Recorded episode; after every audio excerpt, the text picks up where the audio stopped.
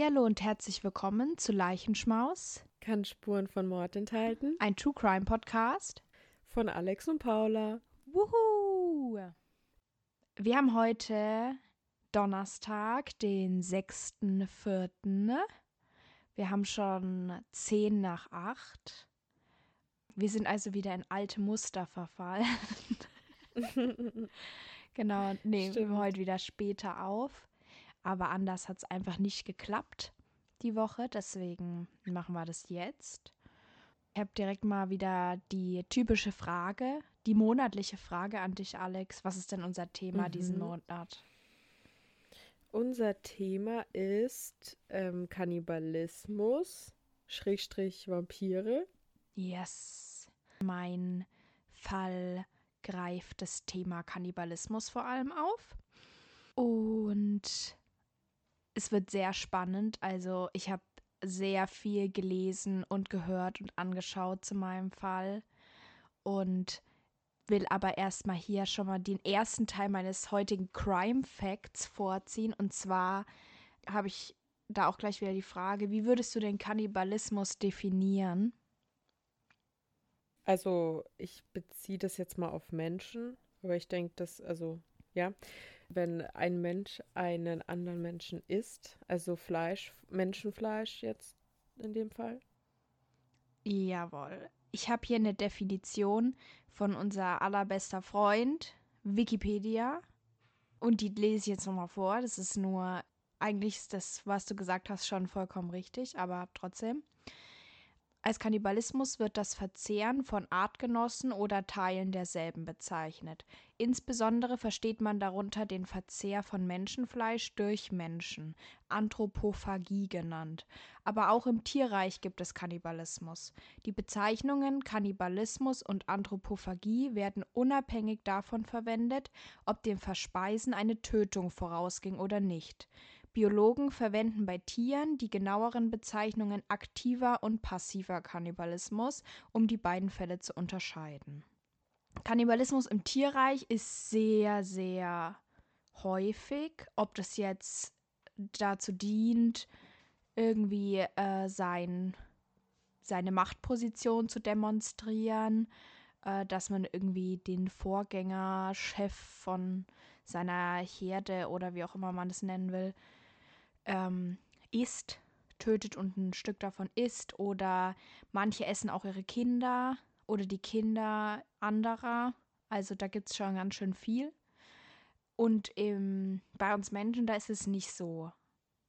Nicht so häufig und ist auch nicht so erwünscht. ja, und nicht so respektiert natürlich auch, weil ja, es muss halt nicht sein bei uns. So, ne? Ja stimme ich dir zu. Ja, man kann, ich finde, man kann es auch eigentlich gar nicht besser beschreiben, weil so im Tierreich, da gehört das irgendwie dazu. Die können auch nicht sehen oder einsehen, dass es irgendwie weird für Menschen wirken würde. So, aber wir Menschen, ja, da ist es halt, ja, mach mal halt nicht mehr. Wobei das früher anders war. Dazu kommen wir aber nach meinem Fall. Dann möchte ich euch nochmal tiefer auf das Thema Kannibalismus eingehen. Ich will, auch wenn wir das eigentlich nicht mehr sagen, aber ich möchte heute eine Ausnahme machen. Der Fall ist schon ziemlich hart und ich lasse Details auch aus. Also ich beschreibe euch hier nichts super krass, aber für alle, die mit so Mord und Essen von Menschenfleisch vielleicht nicht so die das nicht hören können, die sollten vielleicht eine andere Folge hören. Das würde ich euch ans Herz legen. Und ich würde tatsächlich auch nichts essen. Und ich bin nicht so überempfindlich bei sowas, aber ich fand es irgendwie schon ein bisschen eklig. Deswegen würde ich oh, euch nicht raten, was zu essen. Ich wollte was essen. Ups. Scheiße. nice. Okay, ich versuch's trotzdem mal. Mal gucken. Ja. Dann habt ihr so meine Live-Reaktion. Genau. Also, es war jetzt nicht so, dass ich, also mir ist jetzt nicht kotzübel bei der Recherche geworden, aber mir ist schon ein bisschen der Appetit auch vergangen, als mhm. ich recherchiert habe. Deswegen dachte ich, sage ich es mal dazu. Aber das Wichtigste ist sowieso, dass ihr auf euch aufpasst und Wenn ihr das Gefühl habt, die Folge ist vielleicht nichts für euch, dann würde ich die einfach nicht hören. Ich würde dann auch einfach direkt mal anfangen. Mein Fall handelt heute von Armin Maives, besser bekannt als der Kannibale von Rothenburg. Armin wird 1961 in Essen geboren. Er wächst in guten Verhältnissen mit zwei älteren Halbbrüdern und seinen Eltern auf. Als er acht Jahre alt ist, verlässt sein Vater die Mutter für eine jüngere Frau und die Brüder ziehen mit ihm weg. Dadurch verliert er seine wichtigste männliche Bezugsperson, seinen Vater und seinen besten Freund, einer seiner Halbbrüder. Und auch seine Großmutter stirbt kurz darauf, zu der er ein sehr gutes Verhältnis hatte. Er sagt selbst, dass er zuvor eher ein Papakind war. Nach dem Auszug des Vaters versucht die Mutter, Armin eng an sich zu binden und die Stelle des Vaters einzunehmen. Sie erzieht ihn zwar liebevoll, aber sie hält ihn auch sehr klein. Später wird sie auch immer wieder seine Freundinnen vertreiben. Armin wünscht sich einen kleinen Bruder. Er weiß, dass das nicht möglich ist, da seine Mutter schon zu alt dafür ist. Erst erfindet er einen Fantasiebruder, der ist Frankie, aber dieser reicht ihm nicht. Als er dann eine Verfilmung von Robinson Crusoe sieht, in der zwei Charaktere auf einem Boot sind, der eine stirbt und der andere ihn isst, um ihn weiter bei sich zu haben, keimt ein Wunsch in ihm auf.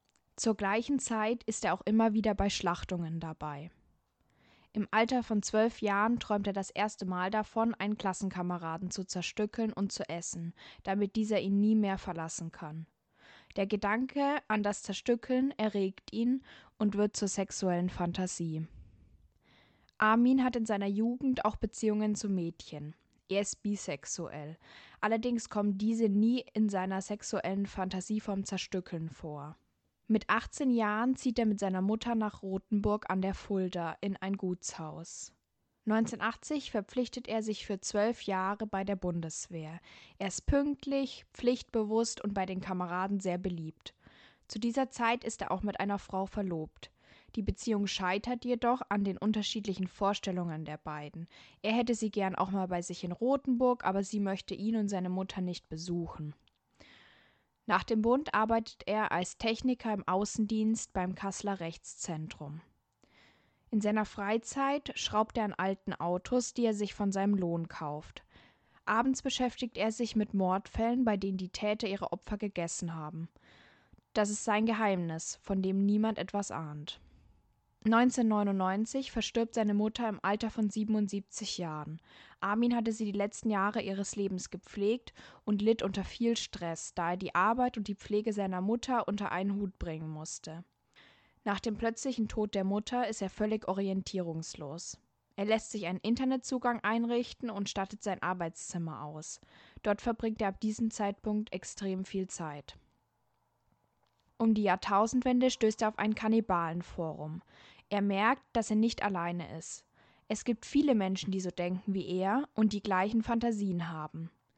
Ab diesem Zeitpunkt verbringt er seine ganze Freizeit in diesem Forum.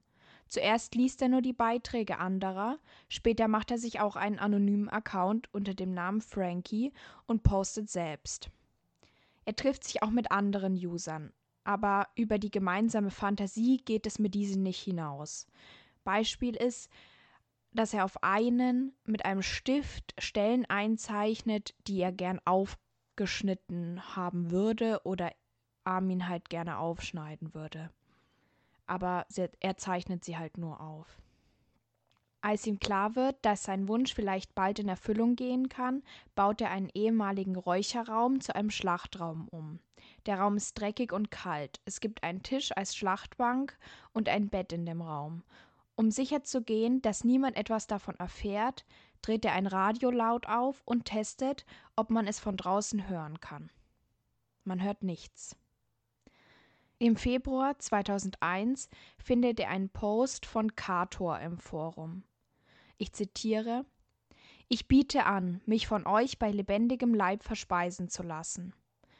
Punkt, Punkt, Punkt. Wer es wirklich tun will, der braucht ein echtes Opfer.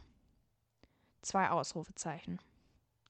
Hinter dem Pseudonym Kator steckt Bernd Brandes, ein 43-Jähriger aus Berlin. Er ist der Sohn eines Ärzte-Ehepaars. Als er fünf ist, stirbt seine Mutter. Sein Vater erzählt ihm nicht, dass es sich bei ihrem Tod um einen Suizid handelt. Bernd gibt sich eine Mitschuld an ihrem Tod. Er ist davon überzeugt, seine Schuld nur durch seine Vernichtung wieder gut machen zu können, und dafür müsse ihm auch der Penis abgetrennt werden. Bei ihm wird postmortal fortschreitender sexueller Masochismus als Krankheitsbild festgestellt. Bernd geht als junger Erwachsener immer wieder Beziehungen mit Frauen ein, ist aber homosexuell. Er studiert und erlangt einen Abschluss als Diplom-Ingenieur. Er arbeitet bei Siemens und wird dort von allen Kollegen sehr geschätzt. Diese wissen nichts von seiner Homosexualität.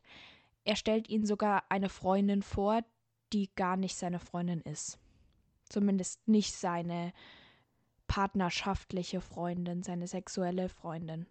Die waren zwar mal zusammen, aber er hat dann halt gesagt, dass er gar nicht auf Frauen steht und danach hat sie so getan, als wäre sie seine Freundin weiterhin. Nach einer längeren Beziehung zu dieser Frau verbringt er dann auch viel Zeit in der Berliner Stricherszene. Dort zeigt er sich offener hinsichtlich seiner Fantasien. Bernd will ausgepeitscht und gedemütigt werden. Im Rollenspiel sagt er auch, dass er seinen Penis abgetrennt bekommen will. Kurz darauf geht er dann eine Beziehung zu einem Mann ein und die beiden ziehen auch in eine kleine Wohnung in Berlin. Genauso wie Armin entdeckt er um die Jahrtausendwende rum das Kannibalenforum. Dort fühlt er sich verstanden und hat das Gefühl, ganz er selbst sein zu können. Seinem Partner erzählt er davon nichts. Als Armin sich im Februar 2001 auf seine Anfrage meldet, gibt er sich ihm gegenüber als 36 und alleinstehend aus, also zwei Lügen. Die beiden chatten jede Nacht viele Stunden. Bernd möchte unter anderem Bilder von Armins Zähnen. Er möchte von ihm gebissen werden. Armin möchte sich mit Bernd treffen, damit die beiden sich besser kennenlernen können, bevor es zum Akt des Verspeisens kommt. Sie machen immer wieder Termine aus, aber Bernd sagt ab. Am 9.3. soll das Treffen dann aber wirklich stattfinden. Brandes löscht alles von seinem PC, nimmt sich Urlaub und gibt an, nach Großbritannien zu fliegen. Die Fahrkarte nach Kassel kauft er in Bar. Er will still und heimlich aus dem Leben treten. Am Vormittag des 9.3. kommt er in Kassel am Bahnhof an, wo er von Armin in Empfang genommen wird. Die beiden fahren von dort aus in Armins Haus. Bernd macht auf der Fahrt sexuelle Anspielungen und versucht sich Armin zu nähern. Dieser lehnt es aber ab. Sie sprechen über ihre Wünsche. Armin würde sein Opfer gerne länger kennenlernen, aber Bernd will noch heute sterben. In Armins Haus reißt er sich die Kleidung vom Leib. Die beiden haben Sex. Danach äußert Bernd den Wunsch, Armin soll ihm das Fleisch vom Knochen reißen. Allerdings ist das nicht möglich. Um ruhiger zu werden, trinkt Bernd dann eine Flasche Vic Medi Night, also Erkältungsmittel. Das wirkt nämlich einschläfernd. Armin soll ihn direkt nach dem Einschlafen verstümmeln, aber auch nach einer Stunde verspürt Bernd noch keine Müdigkeit. Die beiden brechen ab und Maivis fährt ihn wieder an den Bahnhof. Er redet auf ihn ein, versichert ihm, dass er es schaffen wird und dass er ihn dann schlachten wird. Bernd hält Armin aber für unmännlich. Bernd ist sich nach längerer Stille dann doch nicht mehr so sicher, dass er gehen will. Schließlich müsste er dann ja erklären, wieso er schon wieder zurück ist. Er schlägt also vor, erneut Erkältungssaft und ein Schlafmittel zu kaufen. Dann würde er sicher einschlafen. Das machen die beiden dann auch. Und Bernd äxt den Saft mit zehn Schlaftabletten. Die beiden legen sich im Schlachtraum aufs Bett. So vergehen Stunden. Bernd wird irgendwann ungeduldig und will, dass Armin endlich anfängt, ihn zu schlachten. Armin installiert eine Videokamera und Bernd platziert seinen Penis auf einem Brettchen. Das erste Messer, welches Armin zum Abtrennen des Gliedes benutzt, ist zu stumpf. Bernd macht nun Druck. Armin trennt daraufhin mit einem anderen Messer Bernds Penis ab. Zunächst schreit dieser und ihm wird kurz schwarz vor Augen. Danach scheint er jedoch äußerst zufrieden zu sein. Sie verarzten Bernd notdürftig. Bernd probiert sein Glied, aber er ist enttäuscht von der Konsistenz. Armin brät es daraufhin mit Gewürzen an, doch auch so schmeckt es nicht. Bernd liegt die darauffolgenden Stunden im Bett und nimmt dann ein Bad, da ihm durch den Blutverlust immer kälter wird. In der Wanne erfreut er sich an dem ausströmenden Blut. Armin schaut immer wieder nach Bernd. Zwischen zwei und drei Uhr nachts verliert dieser immer wieder das Bewusstsein aufgrund des großen Blutverlusts. Armin und Bernd gehen dann gemeinsam in den Schlachtraum. Dort verliert Bernd gegen 4 Uhr endgültig das Bewusstsein. Armin schaltet die Videokamera wieder ein. Er zögert noch lange, Bernd zu töten. Schließlich sticht er mit einem Messer in Bernds Hals. Später wird angenommen, dass Bernd zu diesem Zeitpunkt noch lebte und nur ohnmächtig war. Nach der Tat befindet er sich in einem Gefühlschaos, zwischen dem Glück, seinen Lebenstraum erfüllt zu haben, und dem Hass auf sich für die Tat. Armin beginnt dann aber mit der Schlachtung. Währenddessen redet er mit Bernd, als wäre dieser noch bei ihm. Am Ende hat er ca. 30 Kilogramm Fleisch. Er plant daraufhin schon die Schlachtung eines weiteren Menschen. Dieser soll aber schlanker sein und er will auch das Ganze drumherum nicht mehr. Armin isst insgesamt fast 20 Kilogramm von Bernd. Das Fleisch bewahrt er in einer großen Gefriertruhe auf. Den Rest des Körpers hat er im Garten vergraben. Das Video der Schlachtung schaut er sich immer wieder zu seiner sexuellen Befriedigung an. An seinen Vorstellungen ändert sich in der nächsten Zeit nicht wirklich etwas.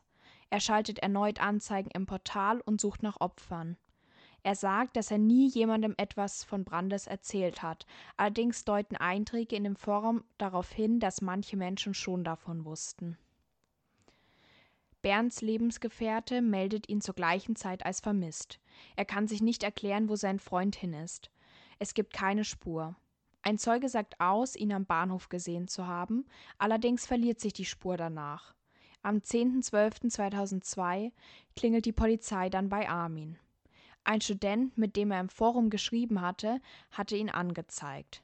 Die Polizei durchsucht dann das Haus und findet sowohl das Video als auch die Fleischpakete. Armin wird verhört, aber wieder freigelassen. Am gleichen Tag konsultiert er einen Anwalt und gesteht die Tat. Kurz darauf wird er verhaftet. Das Landgericht Kassel erhebt circa ein Jahr später Anklage wegen Mordes. Armin Maivis macht ein umfassendes Geständnis. Er wird wegen Totschlags zu achteinhalb Jahren verurteilt. Bei ihm wird eine Persönlichkeitsstörung mit schizoiden Zügen, verbunden mit einer sexuellen Einengung auf den Fetisch Männerfleisch diagnostiziert. Diese führt jedoch nicht zu einer eingeschränkten Einsichts- oder Steuerungsfähigkeit. Die Staatsanwaltschaft geht daraufhin in Revision. Der BGH hebt das Urteil auf, da es das Mordmerkmal zur Befriedigung des Geschlechtstriebs als gegeben sieht und das Landgericht Frankfurt übernimmt den Fall. Dort wird er 2006 wegen Mordes und Störung der Totenruhe zu lebenslanger Haft verurteilt. Armin wollte dagegen vorgehen, da er sich nicht als Mörder sieht. Er habe Bernd auf sein Verlangen hin umgebracht. Tötung auf Verlangen bedeutet, dass jemand durch das ausdrückliche und ernstliche Verlangen des Getöteten zur Tötung bestimmt worden ist. Die von ihm angeregte Verfassungsbeschwerde wurde allerdings vom BVG abgelehnt, also Bundesverfassungsgericht.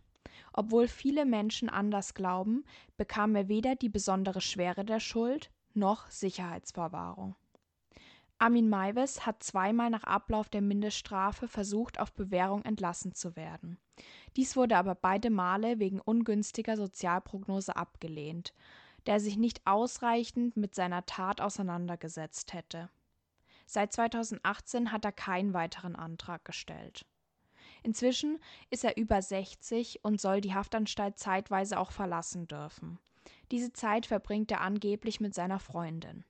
In der Haftanstalt ist er beliebt bei allen, da er immer ein offenes Ohr hat und allen gerne hilft. In einem Interview sagte er, dass er seine Tat zutiefst bereut und so etwas nie wieder tun würde.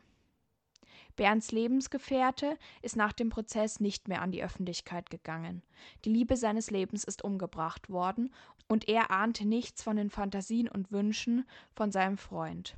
Auch die Freunde von Bernd können sich das Ganze bis heute nicht erklären.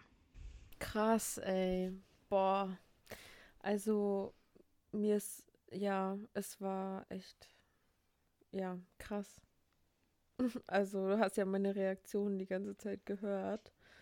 Ich fand das echt heftig. Das ist mit, also, das ist echt einer der, äh, ja, grausamsten, oder, also, was heißt grausam, aber ich fand es so krass mit dem, dass sie seinen Penis abgeschnitten haben und dann ist er halt einfach verblutet und dass die dass der so lange da dann einfach, also oh, sich auch in die Badewanne gesetzt hat und so. Also ja, und ich denke, es ist wichtig, dass wir vielleicht noch mal kurz uns jeweils Armin und Bernd anschauen und Gründe, warum die vielleicht so waren mhm. oder sind, wie sie sind.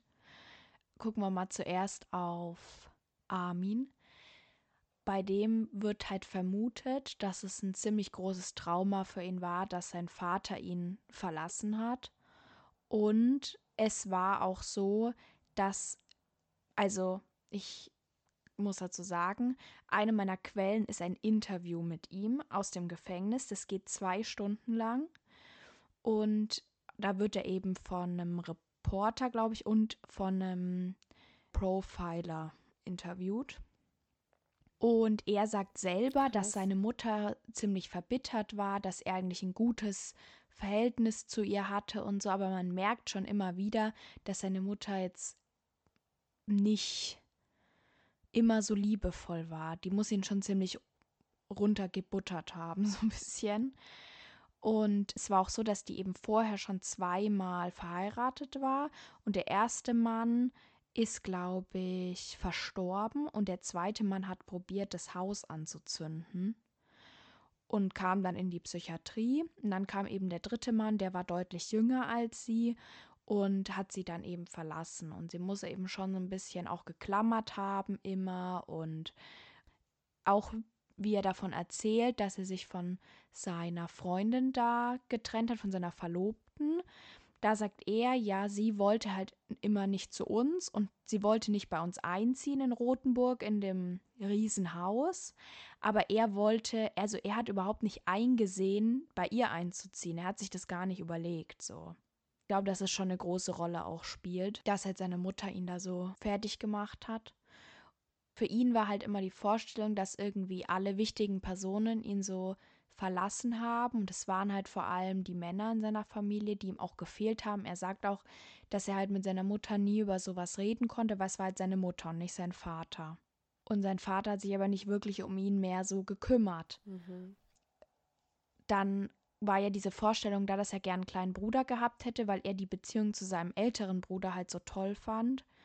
Dann hat er gedacht, der einzige Weg, wie man halt jemanden bei sich behalten kann, ist, wenn man ihn halt isst, weil dann ist er immer bei einem, weil ihm ja auch in diesem Film so gezeigt wurde, dass es so ist. Ja, das ist richtig krass, was das alles, also was da alles aufeinander fällt und dann hat er so diese ja dieses Bedürfnis, Menschenfleisch zu essen. Ja. Also das hat er total jung schon bekommen. Ja, und dieser Klassenkamerad, den er essen wollte, das war halt auch, weil er nicht sich sexuell zu dem hingezogen gefühlt hat, sondern weil er den gern als kleinen Bruder gehabt hätte. Er sagt halt auch selber, dass er, dass es bei ihm eigentlich nicht sexuell motiviert ist, was aber irgendwie schwierig für mich ist, weil ja diese, also die Tat des Zerstückelns war ja für ihn auch sexuell erregend. Also er hat sich ja darauf damit auch befriedigt. Mhm. Aber der Grundgedanke von dem sich jemanden einzuverleiben war halt nicht der sexuelle eigentlich, sondern dieser Gedanke, dass die Person immer bei einem ist. Und das war auch der Grund, wieso er eigentlich lieber Bernd hätte länger kennenlernen wollen, also so eine Woche lang, damit er weiß, ob die beiden gut zusammenpassen. Da muss man halt auch sagen, dass im Endeffekt beide nicht ideal füreinander waren. Also sie haben, haben beide nicht den Wünschen des anderen entsprochen. Da kann ich jetzt auch direkt zu Bernd übergehen. Der hat eben schon so früh seine Mutter verloren und das muss so der gleiche Zeitraum gewesen sein. Er war ja so fünf, wo er so praktisch seine Männlichkeit im Sinne von, er hat so entdeckt, ich habe einen Penis und andere haben eine Vagina und eine Vulva, so, weißt du? Das lernen ja Kinder auch in einem bestimmten Alter mhm. kennen. Und verstehen da den Unterschied und irgendwie hat er das miteinander verbunden. Das ist zumindest eine Theorie. Man kann ja jetzt nicht mehr so viel über ihn sagen, weil man konnte ja nie mit ihm darüber sprechen. Aber da hatte das irgendwie miteinander verbunden und da hat es schon angefangen, dass er den Gedanken hatte, dass man ihm den Penis abschneiden muss, dass er nur damit dafür bezahlen kann, dass seine Mutter tot ist. Das kommt halt daher, dass er seine Mutter tot aufgefunden hat im Wohnzimmer und ihm anscheinend sein Vater halt nicht richtig erklärt hat, was da passiert ist. Und dann hat er sich halt die Schuld daran gegeben. Oh Mann. Und dazu kommt, dass er eben sein Leben lang seine Homosexualität verborgen hat. Also diese Beziehungen zu Frauen, die hat er auch richtig geführt und anscheinend hat er dann eben zur letzten Freundin so, hat er geäußert, dass er eben gar nicht auf Frauen steht, sondern dass er eigentlich schwul ist und ob sie halt weiter so tun kann, als wäre sie seine Freundin vor seinen Arbeitskollegen mhm. weil es ihm zu unangenehm war, die Wahrheit zu sagen. Und er muss da ziemlich mit sich gekämpft haben und vielleicht hatte das ja auch schon sehr früh entdeckt. Vielleicht hat er das auch mit reinbezogen, hat gedacht, na ja, vielleicht ist seine Mutter tot, weil er irgendwie anders ist oder so. Man, wie gesagt, das ist jetzt reine Spekulation. Mhm. Ja, und er war ja auch noch ein Kind. Genau. Aber es ist halt, es sind zwei Dinge, die auf jeden Fall sehr ausschlaggebend auch dafür sind. Und es ist tatsächlich so, dass so ein Masochismus, das bedeutet, man möchte halt gedemütigt werden, entweder man wird geschlagen werden, es gibt auch Leute, die wollen beleidigt werden. Das ist an sich gar nicht so krankhaft. Also es gibt ja viele, die auch eine Domina gerne haben. Das ist gar kein Problem. Aber wenn du halt so krasse Fantasien hast und die immer schlimmer werden und du halt getötet werden willst und richtig gequält, dann ist das schon ein krankhaftes Bild davon. Und die Form, die er hatte, die war eben so fortschreitend. Also er, bei ihm ist es immer schlimmer geworden, die Vorstellung, die er hatte, bis eben zu dem Gedanken, dass er wirklich getötet werden will und das nicht nur in der Fantasie. Und es hat er eben extremst akribisch geplant. Also er hatte wirklich alles bis auf ein einziges Bild von seinem Computer gelöscht und keiner wusste, wo er hin ist. Also er hat es sehr, sehr gut geplant und wollte halt auch nicht, dass man ihn entdeckt. Und wenn Armin Maivis das nicht so schnell gestanden hätte, dann wäre man dem wahrscheinlich auch nie so draufgekommen, weil man hat zwar das Video gesehen, aber man konnte jetzt nicht sagen, ist es so echt und ich glaube, so genau wurde sich das gar nicht angeschaut und mit Fleisch kannst du erstmal auch nichts anfangen, solange du nicht weißt, von wem das ist, weil das war ja alles schon so, dass du es nicht erkennen konntest. Ah, okay. Ich dachte, das wären. Ja, stimmt, okay. Also man hat nicht auf den Videos erkannt, dass es ein Mensch ist. Doch, das konntest du schon auf dem Video erkennen, aber du hättest, glaube ich, nicht direkt sagen können, ob das halt echt ist, was da passiert. Okay. Ich weiß auch nicht, wie das war, weil, also wie genau, welches Video sie genau zuerst gefunden haben, weil er hat ja diesen ersten Part mit dem Penis abtrennen und die Schlachtung hat er ja dann auch noch gefilmt. Mhm. Und ich bin davon ausgegangen, dass man das schon hätte erkennen können, aber ich habe in mehreren Quellen gelesen, dass der Hauptgrund, warum man ihn halt so, also warum man ihn dann hatte, war, weil er halt selber gestanden hat, dass er ihn umgebracht hat, weil er, und das sagt er auch heute noch, davon überzeugt ist, dass er halt kein Mörder ist, sondern dass es eine Tötung auf Verlangen war und dass es so abgemacht war und beide sich dazu entschieden haben, das zu machen. Und er sagt zwar, dass es ein Fehler war und dass ihm das leid tut, aber dass er eben trotzdem kein Mörder ist. Mhm. Und das ist natürlich auch ein schwieriges Thema, was auch ganz krass diskutiert wurde, was auch das Gericht vor große Schwierigkeiten gestellt hat, weil es war ja tatsächlich so, dass Bernd getötet werden wollte.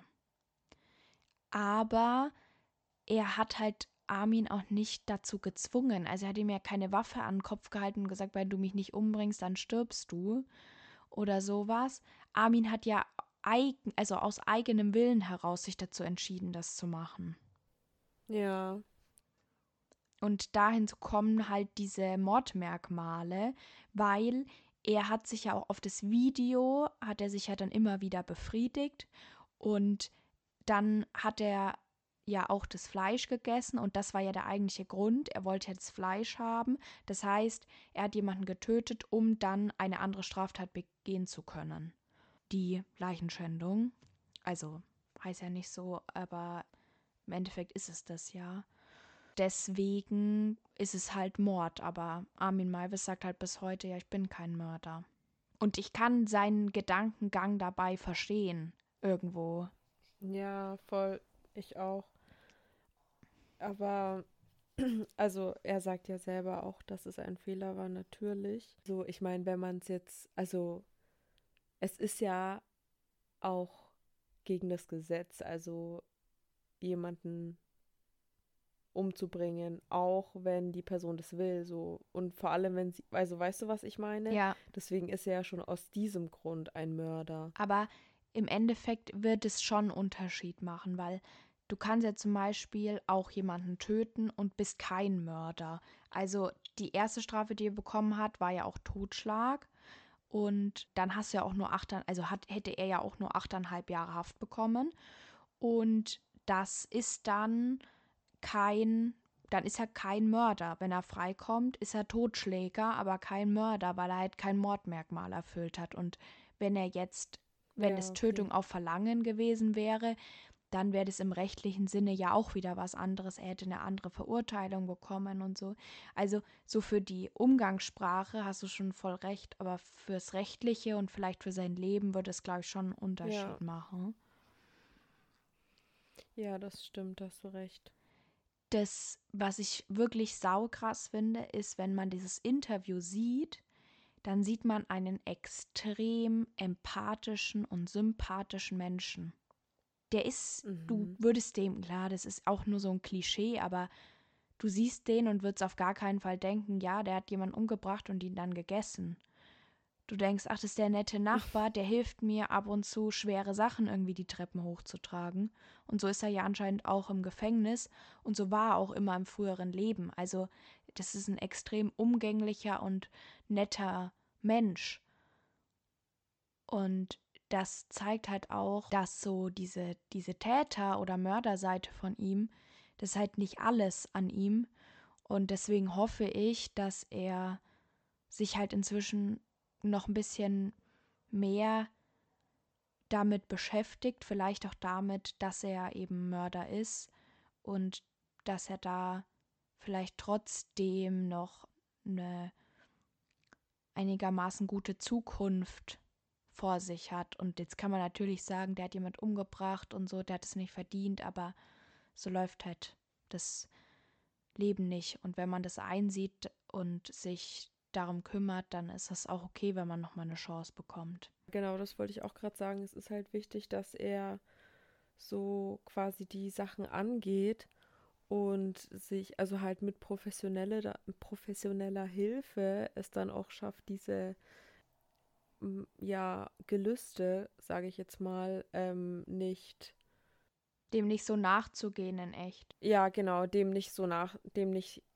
dem nicht nachzugehen in echt. Aber wenn er halt daran arbeitet und dann aus dem Gefängnis raus ist, dann und er niemandem mehr was antut, so, weil kann ja auch sein, dass wenn, wenn sich das so quasi ansammelt und er sich nicht helfen lässt, dass er dann richtig krasse Mordgelüste empfindet und das dann bei einer Person macht, also die das nicht möchte, so. Weißt du, was ich meine? Aber das ist, glaube ich, das habe ich auch im Interview gehört und nochmal woanders, dass da die Wahrscheinlichkeiten extrem gering sind, weil das mhm. nicht zu seinen Vorstellungen passt, weil er ja auch gar nicht diesen Gedanken vom Ich will jemanden umbringen hat, sondern dieses Ich will, dass jemand für immer bei mir ist. Ja, okay, stimmt. Und wenn das eine fremde Person wäre, würde das gegen das, die Prinzipien von ihm irgendwie verstoßen. Ja, stimmt. Aber was ich halt ultra schlimm finde, ist so klar, also ich kannte Armin Maivis vorher, das Thema, ich habe schon öfter von ihm gehört und so, so intensiv habe mhm. ich mich jetzt noch nie mit ihm beschäftigt gehabt, aber habe schon mal immer wieder so in Podcasts reingehört, vielleicht auch mal zu Ende gehört, aber man hört ja nicht immer alles 100% aufmerksam. Ja. Aber dieses, das Ding ist für mich so krass, wenn man sich überlegt, dass der Bernd Brandes eine Beziehung hatte. Der hatte Freunde und niemand hatte eine Ahnung davon, was er für Gedanken hat. Und Ja. die müssen so damit kämpfen oder zu, hatten wahrscheinlich so damit zu kämpfen, wahrscheinlich auch bis heute noch, das kann man, man nicht beurteilen so, ich kenne die ja auch nicht, dass sie halt das Gefühl haben bestimmt, dass sie ihn gar nicht kannten, weil er die Seite halt vor ihnen so verborgen hat und das aber die Seite war, die dann zu seinem Tod geführt hat irgendwo. Ja. Ich könnte mir auch vorstellen, dass sie sich, also das ist jetzt alles nur so hypo, also, ne, hypothetisch, aber dass die sich auch Vorwürfe machen würden. Also würde ich zumindest, wenn mein Freund oder meine Freundin stirbt, deswegen, dann würde ich mir voll die Vorwürfe machen, wieso ich das nicht ähm, Wieso man erkannt ja habe. genau, aber es ist natürlich total falsch, weil er hat es Ja, so, er hat es ja extra verborgen und er hat es ja wirklich gut gemacht. ja, also die haben äh, tragen da ja auch gar keine Schuld. Aber ja, also die haben bestimmt auch einiges durchgemacht damit. Ultra und vor allem der Freund, der muss auch vor Gericht gesagt haben, dass es halt so die Liebe seines Lebens war und wenn du denkst, es ist die Liebe deines Lebens, dann denkst du ja auch, du kennst den Menschen. Und Ja. wenn der Mensch dann halt, also natürlich kennt man nie 100% alles von dem Menschen, aber das ist ja schon ein großer Teil auch von ihm gewesen. Und ich glaube einfach, Ja. dass es so ein Ultra ein Loch wirft, wenn man erfährt, was alles in der Person abgegangen ist, was man gar nicht mitbekommen hat. Voll. Ich hoffe auch, dass es den Angehörigen, sie das, ich sag jetzt mal, auch gut überstanden haben und dass es denen jetzt vielleicht auch eben besser geht und sie das besser verarbeiten konnten irgendwie. Ja, dass sie vielleicht auch Hilfe bekommen haben. Ich denke, das ist immer ganz wichtig von jemandem professionell da auch nochmal betreut zu werden, weil das ist einfach was, wo, glaube ich, keiner einfach mal so locker mit umgehen könnte und was ziemlich schwer ist, alleine zu verarbeiten. Und ich hoffe, dass sie sich auch gegenseitig so Halt geben konnten da, weil sie haben halt einfach einen wichtigen Menschen in ihrem Leben verloren. So ganz wird man darüber dann, glaube ich, nie hinwegkommen. Es ist halt einfach Ja. schade, dass, dass er nie die Möglichkeit gesehen hat, sich da auch helfen zu lassen, sondern für ihn immer der Weg war, da so weiterzugehen, was natürlich auch so bei ihm durch diese krankhafte Form kam, aber ist halt trotzdem so schade, dass es da die Möglichkeit für ihn einfach nicht gab. Ja. Naja, um dieses Thema noch mit einem weiteren Wissensschub zu beenden, möchte ich nochmal zum allgemeinen Thema Kannibalismus kommen. Und ich habe wieder eine Frage an dich. Mhm. Du darfst mal raten, wie viele Formen von Kannibalismus, also warum Menschen kannibal, kannibalistische Sachen machen, denkst du, gibt es? Warte mal. Wie viele es gibt? Ja, genau. Was für verschiedene Arten von Kannibalismus nach Motiv, Anlass? Oh Gott, oh Gott, ich bin so unnormal schlecht im Raten. Ist nicht so viel, ne? Weil ich, ich will es ja noch, ich trage es ja noch vor, Okay. deswegen kann es nicht 200 sein. Ja, okay. Drei? Hm, nicht ganz. Aber es ist, drei ist ein Teil davon. Also drei mal drei wäre die richtige Antwort. Ah, fast. Knapp daneben. ja. Aber es war schon, es war doch schon, hat doch schon gepasst. Ich bin so, Okay, krass, neun. Ja. Ich bin gerade so eine, so eine Erzieherin gewesen, die so ein Kind für eine schlechte Arbeit gelobt hat. Aber Hauptsache gelobt, ne? Hm, ja, danke. Und zwar ist es von Christian Spiel, der hat ein Buch geschrieben, das heißt Menschen essen Menschen, die Welt der Kannibalen. Und da unterscheidet er eben diese verschiedenen Arten. Und es sind zum einen der mythisch begründete Kannibalismus. Das ist in Weltschöpfungsmythen geschilderte Weltschöpfung durch Kannibalismus, dass sich Menschen daran halt orientieren. Dann religiöser Kannibalismus, Körperteil als direkte Opfergabe an die Götter, beispielsweise das Herz bei den Azteken für den Sonnengott, damit die Sonne jeden Tag neu ihren Lauf über den Himmel ausführen kann, der rohe Leichenrest für die Menschen als Omophagie. Ritueller Kannibalismus als Bestattung im Menschen, den Geopferten oder den Verstorbenen in sich aufnehmen und so seine Wiederkehr verhindern. Pietätskannibalismus, den Verwandten, sei es ein Vorfahre oder ein eigenes Kind, aus Respekt, Liebe oder Trauer würdevoll ehren, aber auch sicher verwahren. Angstkannibalismus, den getöteten Feind am sichersten denkbaren Ort in sich selbst verwahren und so seine Wiederkehr verhindern. Dann der magische Kannibalismus, die Vorstellung, dass Eigenschaften wie Kraft und Mut vom Opfer durch Verzehren auf den Esser übergehen. Der justizielle oder Gerichtskannibalismus, das Verspeisen von Verurteilten oder das Trinken ihres Blutes der Kannibalismus zu Ernährungszwecken in extreme Notlagen. Da gibt es einen ganz bekannten Fall von einem Flugzeugabsturz. Da habe ich auch mal einen Podcast drüber gehört, aber ich kann es leider nicht mehr sagen, was es war. Da haben die auf jeden Fall, weil die halt ewig nicht gefunden wurden, haben die dann halt einen gegessen, der gestorben ist, weil sie sonst nicht überlebt hätten. Krass. Oder wenn man auf einem Boot ist und dann einen Toten isst, weil man sonst nicht überlebt. Wer kann sein das Meerwasser zum Beispiel nicht trinken ja. und so. Und dann noch der Kannibalismus als sexueller Fetischismus. Und das Krasse daran ist eigentlich, dass halt auch voll viel so in unseren Regionen so hm, ganz viel früher gemacht wurde. Also zum Beispiel so Ger Krass. Gerichtskannibalismus wurde, wurde schon vollzogen. Ich glaube halt auch dieser rituelle Kannibalismus kam öfter vor. Ja, und das mit dem. Heftig. Ja, ultra, ne? Ich finde auch, manche Sachen sind auch so ein bisschen creepy, muss ich sagen. Mhm. So, ich, ja. ich verstehe zum Beispiel jetzt diesen Pietätskannibalismus, das ist irgendwie bin ich ein bisschen out of, out of was weiß ich, also allem Denkbaren irgendwie so. Warum sollte ich meinen Verwandten Voll. essen? Ist so. Oder dass die Kräfte, also die Stärken von einem auf den anderen übergehen. Ja, aber da. Was ist nochmal für einer? Das ist der magische Kannibalismus. Okay. Aber da finde ich irgendwie, das ist natürlich trotzdem total nicht in Ordnung.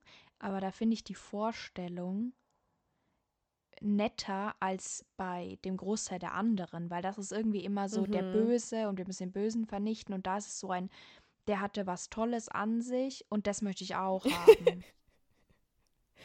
okay, ja, so kann man es auch sehen. Jetzt nicht im Sinne von, da geht es ja auch nicht darum, dass die Person davor getötet wird, sondern ja wirklich darum, dass man die ja nur dann isst im ersten Sinne. Ich, also so ist natürlich, wie gesagt, trotzdem nicht in Ordnung. Ich möchte jetzt nicht, dass die Leute denken, dass ich das auch machen würde. Aber ich denke auch, dass die meisten von uns in extreme Notlagen auch einen anderen Menschen essen würden. Also wer sich da schon mal so rausredet, ich glaube, es gibt so Situationen, da da geht es halt dann ums reine Überleben, ums nackte Überleben, wie man so schön sagt. Und da glaube ich, ja. musst du dann schon, also da muss der Wille schon sehr groß sein, es nicht zu tun. Weil ich will mir da echt gar keine Gedanken drüber machen. Das ist so, so eine schlimme Vorstellung einfach. Also wie fertig du danach auch sein musst. Ja. Wenn du das, also weil, was, also was geht in deinem Kopf ab, nachdem du jemanden gegessen hast? Was denkst du? Also das, oh, voll krass. Ich, also ich jetzt würde ich sagen, ich würde es nicht machen. Aber wenn du in so einer Situation steckst und es echt gar keinen anderen Weg gibt, was machst du dann? Also, das kann man ja jetzt so auch nicht wissen. Ja, denke ich mir eben auch. Das ist halt immer schwierig zu sagen. Vielleicht wird man es wirklich nicht machen, so. Ich glaube, da spielt halt dann der Körper auch eine, eine sehr große Rolle und nicht nur die Psyche in dem Moment. Ja. Und natürlich ist es für die meisten wahrscheinlich danach schrecklich, aber da gibt es auch so Geschichten, wo halt Leute einfach abgesprochen haben, so der Erste, der jetzt sterben wird, der wird halt dann gegessen. Das ist für alle in Ordnung. Macht es. Und wo es natürlich irgendwie trotzdem schwierig ist, aber ich glaube, wenn du das so untereinander abmachst, kannst du es vielleicht auch ein bisschen besser, kannst du vielleicht ein bisschen besser ja. damit umgehen. Das kann sein, ja. Und es gibt ja auch immer wieder so, so Kannibalen, die irgendwie sagen, dass das Menschenfleisch auch gut schmecken würde. Das weiß ich jetzt nicht. Soll wie Schweinefleisch schmecken. Na, bin ich mir jetzt nicht so sicher. Penis schmeckt offensichtlich nicht. Gut, dann hat man dieses das Thema Essen auch abgehakt. Ähm, wie sieht's mit deinem Appetit aus? Hält sich in Grenzen. Habe ich mir gedacht. Ja, also ich habe ganz am Anfang, als du angefangen hast zu erzählen, habe ich ganz schnell versucht zu essen. Also ich habe mir nur so ein Brot gemacht. Dann, ich weiß nicht, ja, es ist immer schlimmer geworden. Und das war schon echt sehr unangenehm. Aber es ging. Also ich habe es aufgegessen, bevor es zu eklig geworden ist. Ja. Sehr gut. Jetzt würde ich mal sagen, schließen wir dieses harte Thema ab und wie gesagt, wenn ihr solche, solche Fantasien habt, solange es nur Fantasien sind und euch das bewusst ist, ist es erstmal gar nicht so schlimm.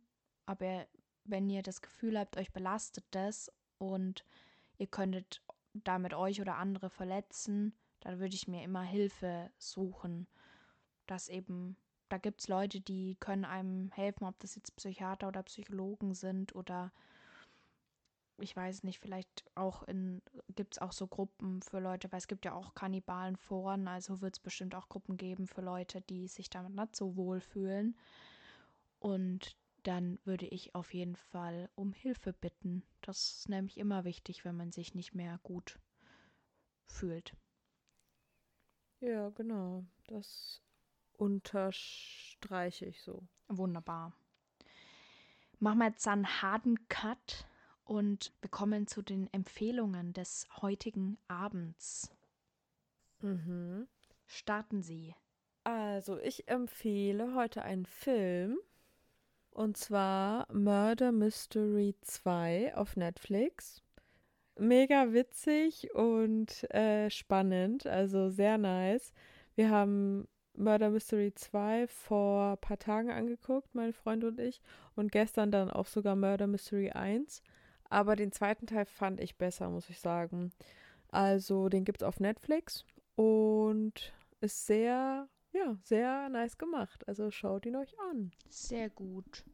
Der wurde mir auch schon angezeigt. Habe auch gehört, dass also dass der relativ gute Bewertungen eigentlich hat, was ja bei Adam Sandler immer so entweder hat er gute Bewertungen oder schlechte. Also ja, es gibt no in between. Genau.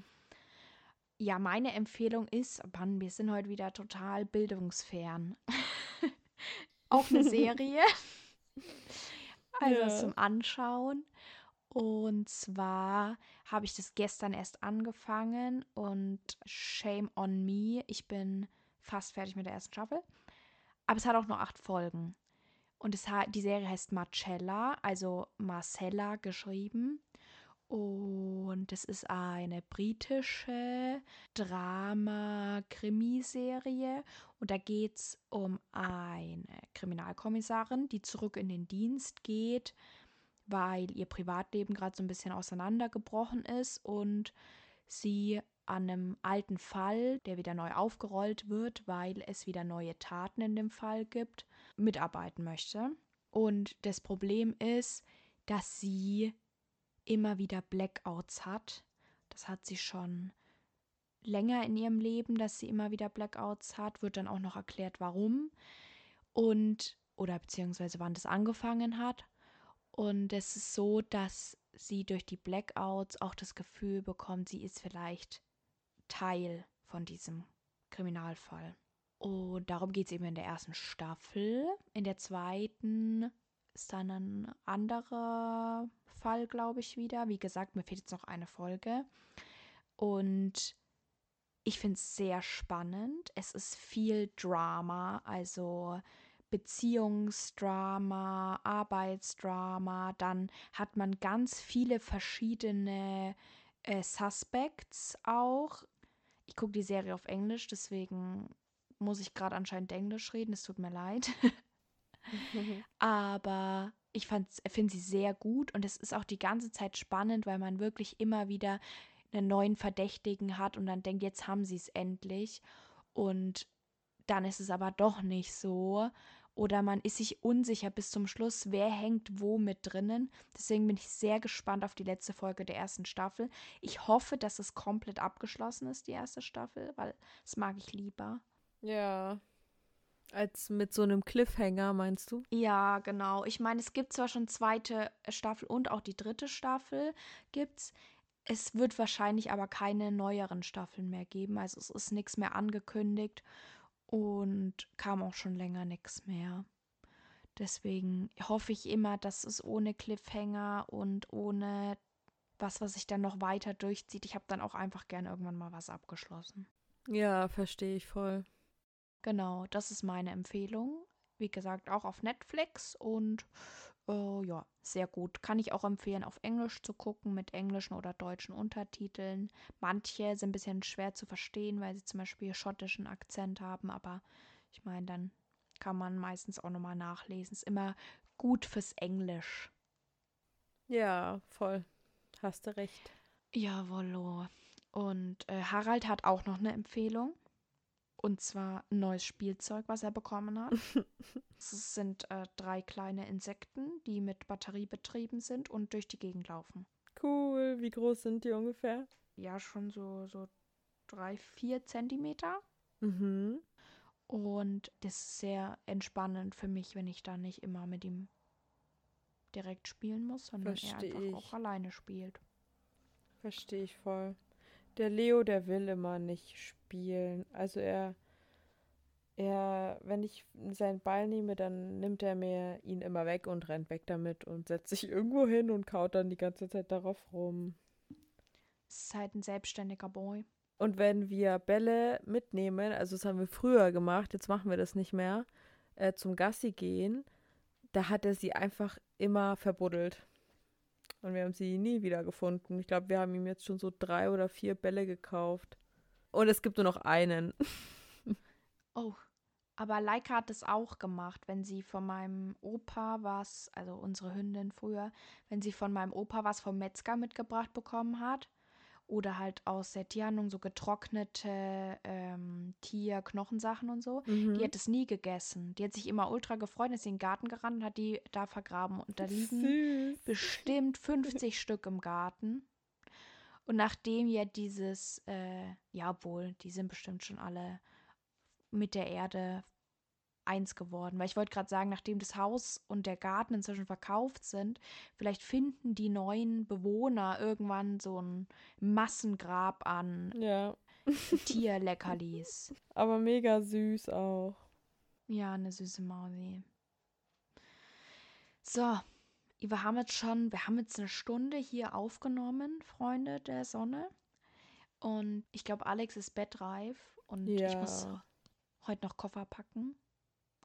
Deswegen hören wir jetzt auf, aber wir hören uns ja schon wieder in zwei Wochen, wenn wir Alex verlören. Ich weiß noch gar nichts. Ich bin sehr gespannt. Ich vermute, es wird das Thema ums Thema Vampire gehen. Aber ich glaube, nicht mal Alex weiß es. Ja, ganz genau. Das wollte ich nämlich auch gerade sagen. Ich, ich habe jetzt nämlich Osterferien und jetzt äh, setze ich mich ran an den Tagen, an denen ich nicht arbeite. Also ich muss auch nur so zweimal noch arbeiten, glaube ich. Aber ich setze mich ran und dann wird das, ne? Ja, das hoffe ich wohl für dich. Jawohl. Also, Äh, wenn ihr up to date bleiben wollt, wie Alex mit Leo recherchiert und äh, sich darauf vorbereitet und ob sie es wirklich macht, dann solltet ihr uns unbedingt auf Instagram folgen, leichenschmauspoddy. das nicht gerade eine wunderbar eingebaute Werbung war, ich denke schon. Das war perfekt. Und genau dann hören wir uns in zwei Wochen wieder. Ich wünsche euch einen wunderschönen guten Morgen, guten Mittag oder guten Abend und tschüss. Ciao.